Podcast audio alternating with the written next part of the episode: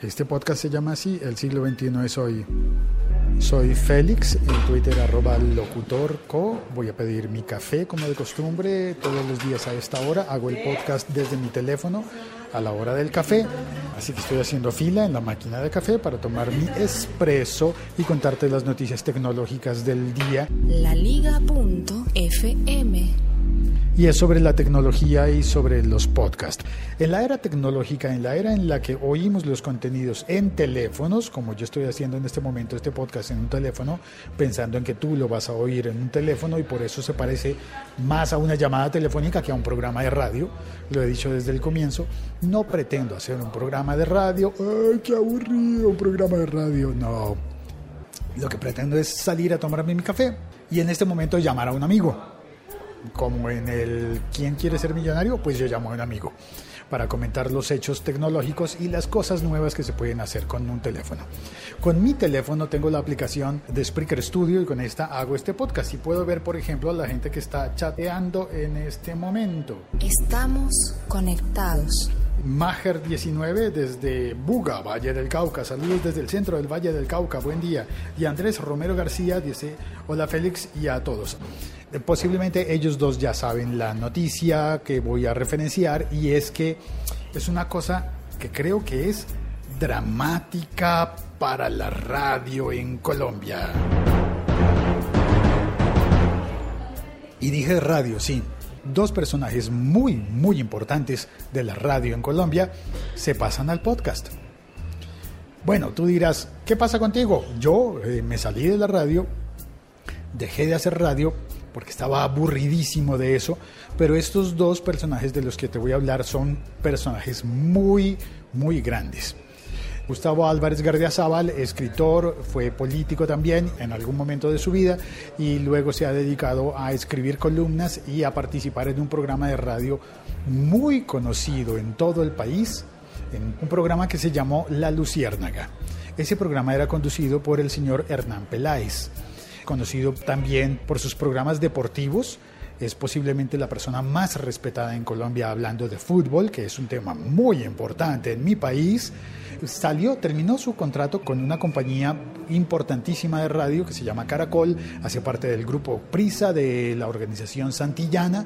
Las personas que están oyendo en España ya deben entender la magnitud de esa gran corporación del grupo Prisa con sus emisoras en todo el mundo hispano pues tienen esa cadena que ha sido la más grande de Colombia en radio durante generaciones.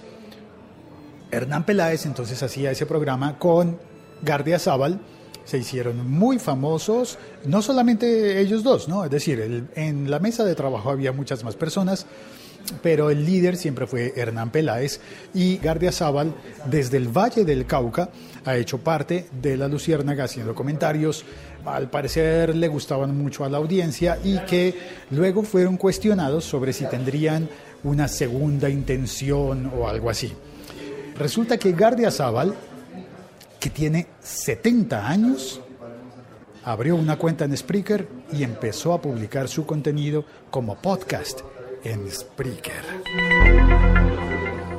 Invitó a Hernán Peláez a unírsele y entre los dos están haciendo un nuevo podcast en Spreaker. Son dos personas muy grandes en cuanto al panorama radial en Colombia. Eh, Hernán Peláez tiene 73 años. Y yo digo, si un señor de 70 años se reúne con uno de 73 años y hacen un podcast. No vamos a decir que se trata de algo... Un podcast de 143 años. ya Santiago hizo la, la, cuenta. No, no vamos a hablar de que sea algo difícil para el público mayor, porque normalmente dicen, es que eso de las tecnologías nuevas y eso del Twitter y eso del podcast, eso es solo para millennials. Yo no. A mí no me gusta eso. A mí no. Ellos están haciendo un podcast nuevo después de haber pasado una, una larga temporada en los medios tradicionales.